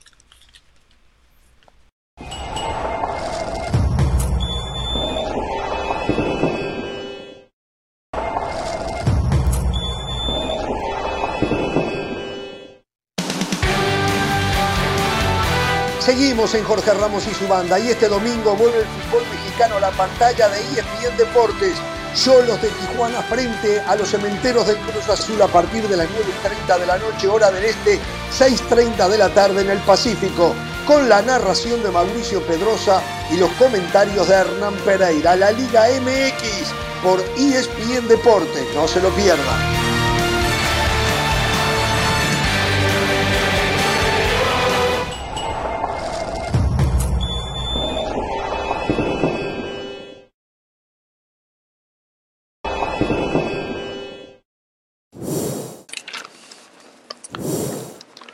Bien, alguna noticia, recién hablábamos de Antuna.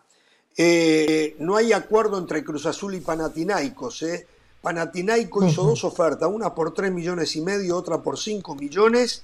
Cruz Azul no lo deja de salir por menos de 7 millones. Le está haciendo un favor a Antuna. Va a ir a jugar al Panatinaico, que juega un partido, dos partidos eh, importantes de Champions frente, no sé, al Real Madrid o al Manchester City y después qué. Por Dios, por Dios, lo que hablábamos recién. Pero después ¿eh? puede decirlo de Nery Castillo. Yo juego en Europa. ¿Y tú dónde? Sí, exacto, exacto, exactamente. a, eh, Chivas le convendría la venta, ¿ah? A Chivas le convendría la venta porque tiene el 50% del jugador. Eh, y a Antuna no le fue bien en Chivas, recuperaría algo. Pero ¿qué va a hacer Antuna? ¿Qué gloria va a buscar a Grecia Antuna? Por Dios, por Dios. Bueno, Pereira, a ver, yo le dije al país, a los 50 millones de televidentes, posibles televidentes que tenemos en este programa, que usted tenía exclusivas del mundo con CACAF y usted le agregó slash, eso quiere, ¿qué quiere decir slash? Eh, rayita, guion, ¿no? Claro, una ¿Eh? rayita. El slash es la barra de la rayita. Ah, no, porque no es piquiringli, no es piquiringli. Entonces, bueno, con Mebol eso es lo que usted dijo. A ver, ¿tiene fruta fresca? Sí, tengo fruta fresca porque estaba muy contento el día que Argentina fue campeón del mundo, al día siguiente cuando hicimos Jorge Ramos y su banda, especialmente porque pudimos hablar, José, Carolina y yo, usted no estaba en el programa, ese lunes a la noche, ya había algunos dirigentes que estaban regresando y otros que no, que no habían Por cierto, hoy, estaba eh, viendo los ratings de ese programa, qué desastre, siendo al otro día. Sí, fue un desastre. Qué desastre ese Fue un desastre, yo sé. Pero bueno, los ratings fueron malísimos, estábamos desconcentrados, estaba todavía yo festejando. tenía que ir para el aeropuerto, tenía que también preocuparme por su salud, porque usted no estaba mal de, usted estaba, no estaba bien de salud, estaba mal. Recuerda que yo le prometí que iba a ir y llevarle un té, caliente y la verdad que nunca llegué con el té caliente para la garganta. Nunca llegó con el té caliente, exactamente. No, no, no llegué, no llegué. Me fui al hotel, me fui al hotel de la FIFA, donde habíamos ido casualmente a cenar aquella noche, que usted me invitó, que nos exacto, una copa de vino. Exacto, que pagué yo, exacto. Que usted pagó, siempre, la misma historia, yo pago. por cierto, yo sé que usted pagó y no, no me mostró la cuenta, pero siempre me quedó esa duda, esa intriga. ¿Cuánto, cuánto pagó por esa cuenta, más o menos? En, dólares, no me diga en cataríes, porque en cataríes... Eso no se pregunta, Pereira. debe haber, no, debe haber tengo la duda, Carolina. Tengo la duda, ¿no? El quise, quise preguntar momento, tenía miedo que me dijera... Mire lo que usted comió, comió langosta, acuérdese, el aperitivo que pidió, el aperitivo que pidió pulpo, comió langosta. Ah, no, tomó una sopa también, también de langosta, comió pulpo, tomó la, comió langosta del plato principal. Se tomó dos litros de vino, por lo menos. Yo tomé una copita, usted se tomó el Uno tres cuartos, fue uno eh, tres cuartos más o menos, ¿eh?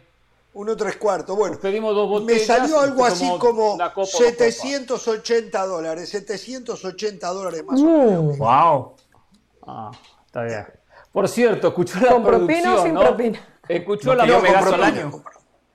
Escuchó la ¿Eh? producción, ¿no? Diciendo que solamente pagó un café, y es verdad, solo pagó un café. Ahora, me quedé esperando la cena, la cena, la cena de cierre de cobertura que tuvieron todos los departamentos de ESPN, ¿eh? Ah, empezamos con los palitos, con los trapitos al sol. Usted tuvo la cena de despedida, yo nunca la tuve. ¿eh? Eh, cuando me reuní con los muchachos de otras, me reuní con Leo Martínez, no, tengo una cena con los muchachos, cerramos después una gran cobertura. Y nosotros me quedé esperando, ¿eh? Ah. Pero bueno, ¿eh? Ah, pero bueno. qué va. Mire cómo se vienen a pasar factura acá. y están calladitos. Yo estaba ¿eh? calladito. Calladitos me tiraron la primera, bueno. Ahora lo van a, llevar. me fui. vamos a ir todos juntos acá en Miami y vamos a festejar la cobertura del Mundial. Por cierto, programa número uno, ¿eh? Pero bueno, dele, dele. Muy bien, muy bien. Es así, punto, programa, por cierto, número 3. Cerramos el año 2022, número 3, el podcast más escuchado, ¿eh? Pero bueno, el podio. Un poco a Está cosechando todo lo que yo sembré, qué bárbaro. Ahí vamos. ¿Usted cuánto hace que no participa? Ya hace tres meses. Los números subieron desde que usted usted me sacó. no, no, no, pero a ver, eh, no fuimos a, a cerrar la, fiesta de cobertura por la ausencia de Del Valle y Carolina de las Alas. Por tiene razón, tiene en cualquier momento viene la invitación. En cualquier momento viene la invitación. Exacto. Bueno, hablemos de CONCACAF, rayita con Mebol como conseguimos acceso, como conseguimos acceso el día que fuimos al restaurante a cenar, después nos enteramos con Ramos que hay un, cuarto especial, una, un salón donde van los dirigentes de FIFA. Vamos a, vamos a hacer una pausa y, para que después se pueda explayar. Está bien, está tengo que hacer pausa. Perfecto, eh, perfecto. exacto. Vamos, a ir a la pausa y al volver nos cuenta las, ¿puedo decir infidelidades?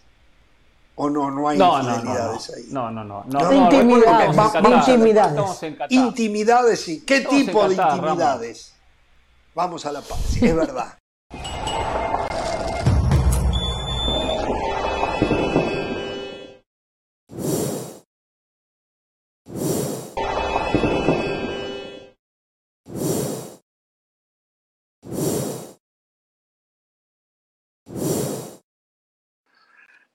Hay un, viejo adagio que dice, fuiste por lana y saliste esquilado. Pereira reclamó una cena despedida por la cobertura del Mundial que nunca se dio mientras otros departamentos sí lo hicieron. Y aquel que no nos invitó a esa cena despedida le dijo, ¿no tendría que pagarla usted? Que le dimos entrada para ir a ver la final donde Argentina se coronó campeón del mundo. ¿No tendría que pagarla usted que le dimos entradas donde Argentina clasificó a semifinales? ¿No tendría usted que pagarla donde le dimos el día libre para que usted... Señoras y señores, el señor Hernán Pereira se comprometió que va a pagar una cena para todos los integrantes de Jorge Ramos y su banda. Seguro. En la ciudad de Como Miami. de la Copa América. Como lo de la ¿Eh? Copa América, que ganamos en Brasil igual. Eh, también, también, también. Sigan esperando. También, también, también, sigan esperando. También. Sigan participando, como dice José El Valle. Tranquilo, debo la Copa América. Pero le prometo a la gente que cuando Pereira nos lleve a cenar, vamos, se los voy a contar y le voy a sacar foto de la comida que, que Pereira nos está invitando. Eh, le para, cuidado, Hernán, eh. cuidado, Hernán, porque ¿eh? Carolina tiene una, cosa. estrategia. Carolina tiene una estrategia. No come desde un día antes. ¿Se acuerda el otro día, Jorge? Que no fue, por cierto. Pero Jorge, usted fue. Vio a Carolina. Impresionante. Hasta pidió una bolsa Yo no lo podía creer. Es verdad. Señores, Solo a ver, antes de ir con lo de Pereira y todo lo que está ocurriendo en con CACAF, rayita con Mebol. A ver, terminaron los partidos de la Copa del Rey. Partido más importante, hoy le ganó el Atlético Madrid al Real Oviedo 2 a 0.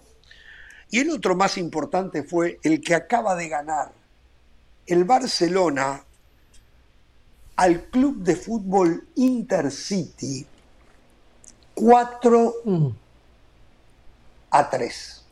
¿Así? Sí, sí, sí, sí, sí. Club de fútbol Intercity, CF Intercity. 4 a 3 tuvieron que irse a la largue porque en los 90 empataron 3 a 3. A esta altura es una vergüenza absoluta lo de Barcelona. A esta altura y en este momento yo me imagino que la junta directiva de Barcelona, encabezada por Joan Laporta, deben de estarse preguntando, ¿qué pasa con Xavi? un equipo mm. que juega a nada, que en algún momento. Ah, pero el sacatécnico soy yo. Que en algún momento ilusionó. Hay que revivirlo, Con que volvería aquel taca de posesión y toque-toque.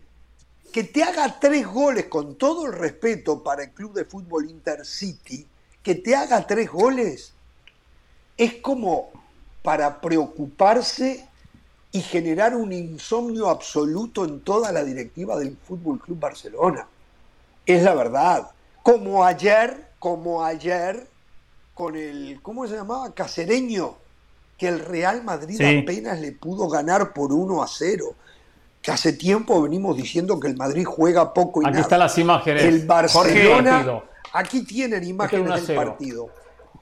Eh, eh, eh usted porque yo, como le digo, Ronald Araujo que eh, reaparecía con gol y salvó un gol en su propio arco, ¿eh? Sí, así. Estuvo arriba tres veces el Barcelona, estuvo tres veces arriba el Barcelona y las tres veces le empataron. El primer gol de Araujo al minuto cuatro, pensábamos que iba a ser un partido tranquilo para el Barça, no fue así.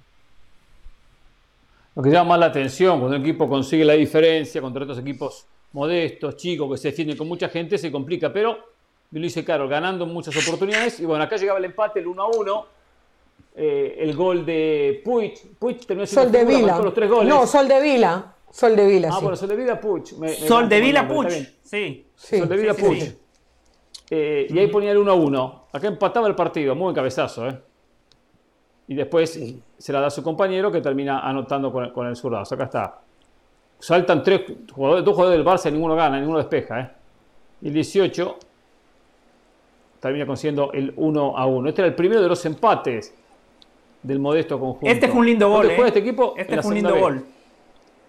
En la segunda división, creo, ¿eh? ¿no? Creo que en la segunda división. Sí. Creo yo. El, segundo gol del Barça de, de fue muy bueno. Muy linda este, definición de la salida del arquero Campos. Sí, sí, sí, cómo la termina cuchareando. Linda definición. Había tenido una antes de Mbele, bueno. define. Fíjense dónde, a ver, termina pero En vez de relatar el, partido mientras seguimos viendo esto, eh, yo me pregunto, y no tenemos mucho tiempo, tal vez mañana podamos ahondar más.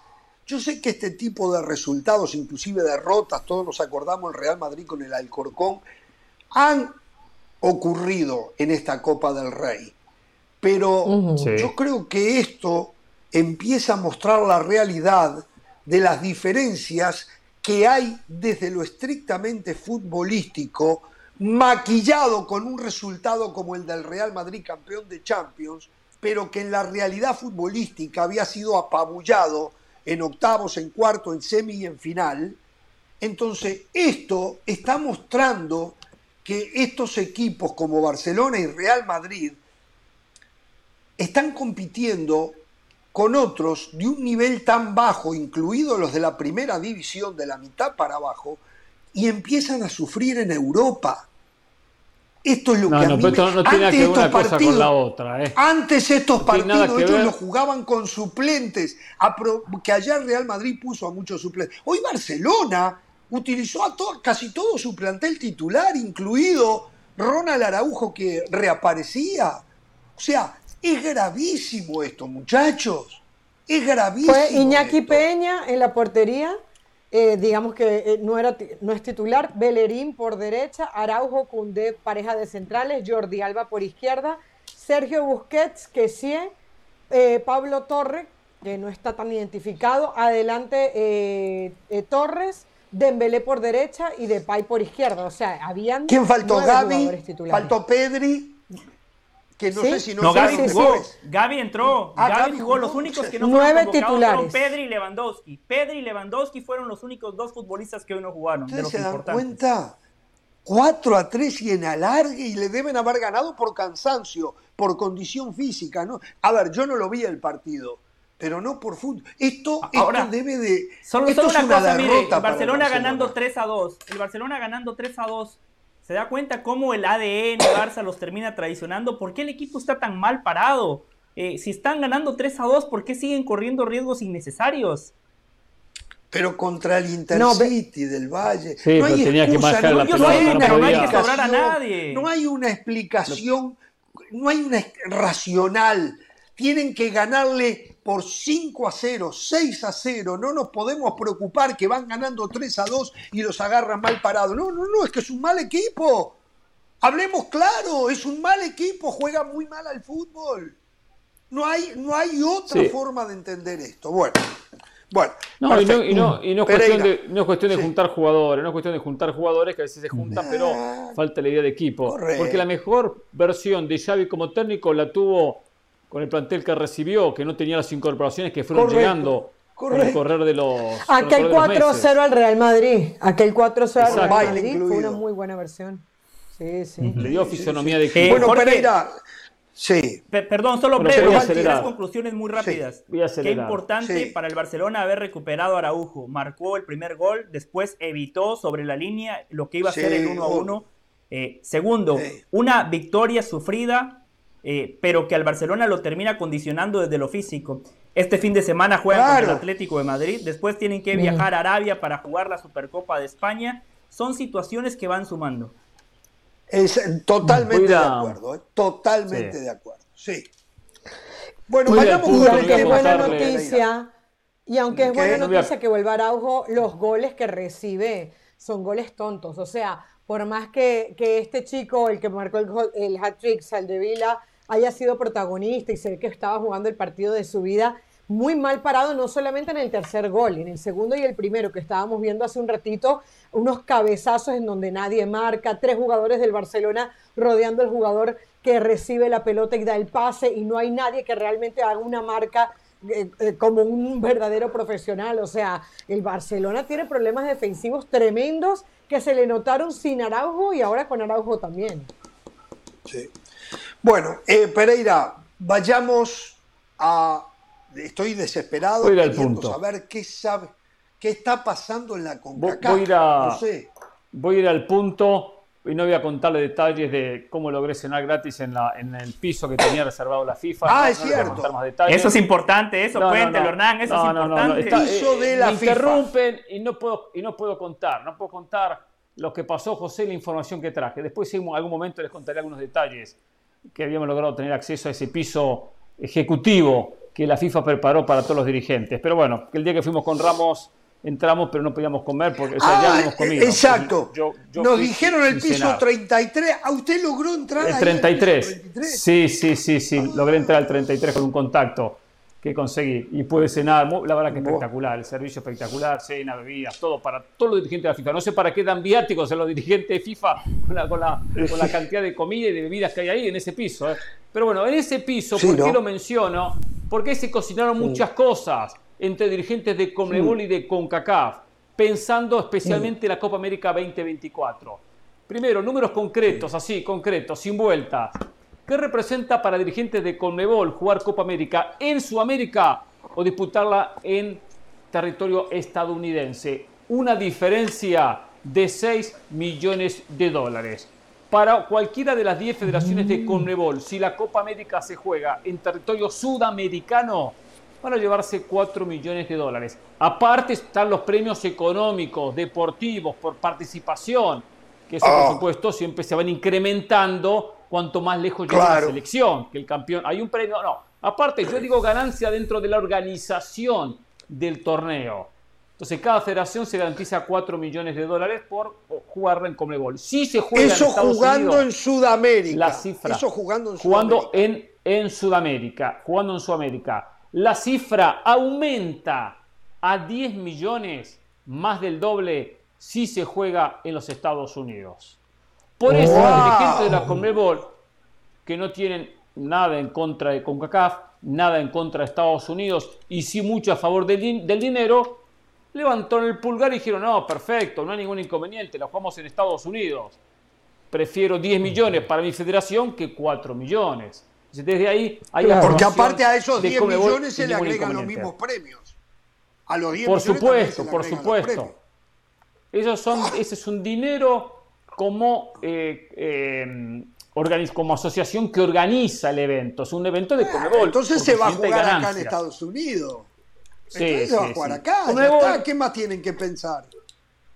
No, no, no, no. Conmebol tiene la aprobación, o sea, mejor dicho, Conmebol sí da la aprobación de los 10 integrantes del organismo, tantos de acuerdo, y no tiene ningún inconveniente en jugar en Estados Unidos. Aquí lo que se necesita, que va a ser ya las próximas semanas o meses, especialmente de CONCACAF, se va a recibir el visto bueno que tanto CONCACAF como la Federación de Fútbol de los Estados Unidos den la aprobación final. Acá entran algunas cuestiones importantes. Ah. Primero, la Federación de Estados Unidos, sabemos que cualquier torneo que se juegue en Estados Unidos tiene su tajada, tiene su dinero, tiene su tarifa. Claro. en esa negociación es importante que den la aprobación y que después se también llegando Que la va a dar, Estados Unidos la va a dar, porque le, corresponde plata. Estados Unidos la va a dar. Y la otra es el temor, el temor de CONCACAF. CONCACAF cuando digo CONCACAF, ahora tengo que hablar de Víctor Montagliani. Víctor Montagliani, uh. quien le tiró de, de las orejas a más de algún dirigente de la CONCACAF porque se acercó a dirigentes de CONMEBOL. Sí. ¿Cómo? En un momento hasta un dirigente de CONCACAF que se acerca a uno de Conmebol, y los de Conmebol que tenían buena relación comenzaron a hablar con él. Entre ellos llega Alejandro Domínguez, Alejandro Domínguez conversa con los dirigentes de Conmebol y los que estaban de CONCACAF, y llega Víctor Montagliani. Y cuando llega Montagliani, le dice a Alejandro Domínguez de una manera, en broma, en chiste, lo estamos convenciendo para que se venga para la Conmebol. No voy a decir presidente de qué federación. Lo estamos convenciendo para que se sume a nosotros. La cara, la cara de Víctor Montagliani. A México, a México. Me imagino. Era como, si hubiese, era como si hubiese desayunado con 20 limones. Así, el estilo Pereira. ¿Qué pasó? Ahí nos terminó la historia. Sí, sí, sí, sí. Pero la diferencia es que es un hombre temeroso, tiene muchos temores, tiene, tiene miedo, que se le, se le escape la... Y no era México, ¿eh? no era México, que se le escape la gallina. ¿No era México? No, no era México. Estados Unidos. Eh, Estados Unidos, ¿qué no, otro no, le puede interesar a tampoco. No me pregunte más. No le puedo contar, no le puedo contar cuál era, pero no era ninguna de las dos que usted menciona. Al punto que después lo llamaron. Vengan aquí. Eh, acá esto no es bueno, esto no es correcto. ¿eh? Se puede estar hablando con dirigentes de Conmebol y acercarse de esta manera. ¿eh?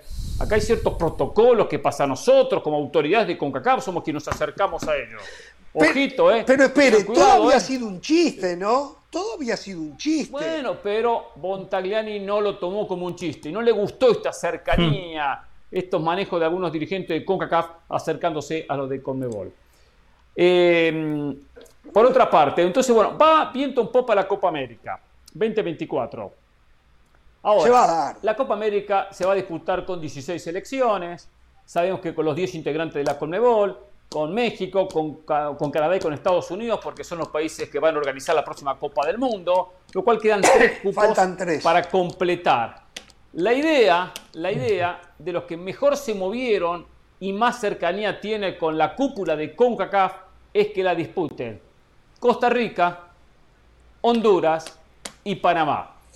Panamá ya ha hecho los deberes. Yo no sé si ustedes recuerdan que hace mucho tiempo atrás Panamá le hizo el favor a Uruguay de ser rival en un amistoso que Uruguay no tenía con quién Sparring. Sí, digo, mandaron la tercera división. Sí, sí, porque al día siguiente jugaban la Liga de Naciones. Tenía un partido oficial por Liga de Naciones. Yo le conté en aquel entonces que Panamá estaba haciendo los deberes para tener buena relación con dirigentes de la Conmebol.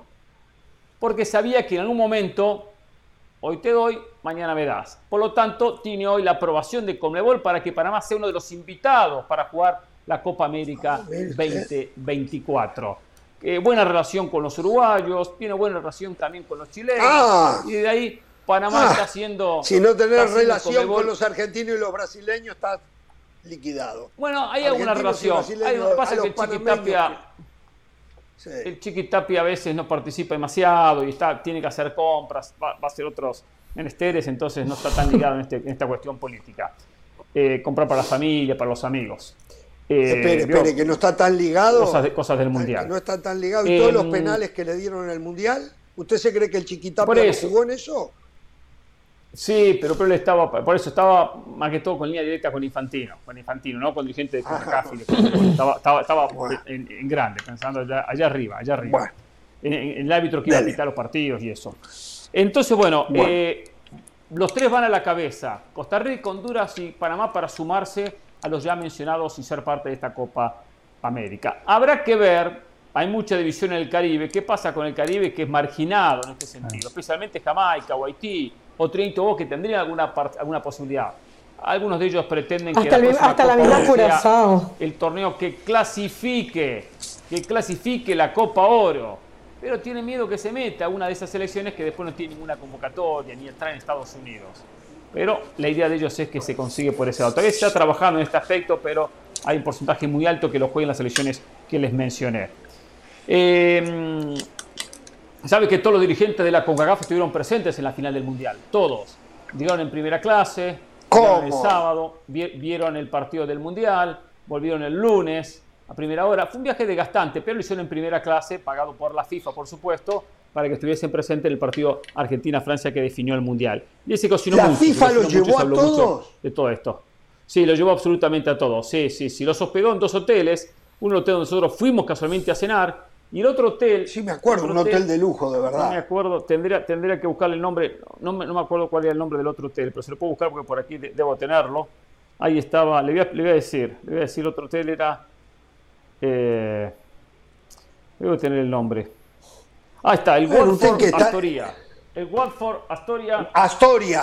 Astoria, Watford Astoria. El Watford Astoria era el otro hotel donde estaban hospedados. El resto el resto de integrantes de CONCACAF y del mundo que estuvieron presentes en el Mundial. todas las, federaciones fueron invitadas, los presidentes por parte de la FIFA, con todos los gastos pagos, por supuesto, para estar presentes en la final del Mundial. ¿Qué le cuesta a usted invitarnos a una cena? Eh, mire lo que hace la FIFA. Usted no es la FIFA, yo sé, pero una cenita para, para los muchachos del grupo no estaría mal. Pero Infantino se gasta la plata que factura la FIFA. O sea, te quieres yo gaste mi plata. Siga. Que me cuesta ganarme, con el sudor de mi frente. Eh, terminé. Terminé. No tengo más nada. ¿Terminó? Ya le di todos los detalles. Terminó. Terminé. O sea, así está el Buena info. A ver, o sea, Copa América 2024. de CONCACAF y de la Federación de Fútbol de Estados Unidos para que la Copa América 2024 se juegue acá, en Estados Unidos. Sí. Y que los seis de CONCACAF son México, Estados Unidos, Canadá, Panamá, Costa Rica y Honduras, ¿correcto? Exactamente. Lo de, México, Estados Unidos y Canadá lo entiendo. Lo de los otros tres me parece que tiene que haber un sistema que premia desde lo deportivo y no nada más al dedo, lo que describía Hernán, que si Panamá tiene buenas relaciones, por eso lo van a invitar. No, se va a jugar. Estoy de acuerdo con Del Valle. Este verano. Estoy de acuerdo con Del Valle. Los equipos que van a ir a la Copa América del 2024, que se ganen el derecho en la cancha. ¿Sabe lo que yo haría?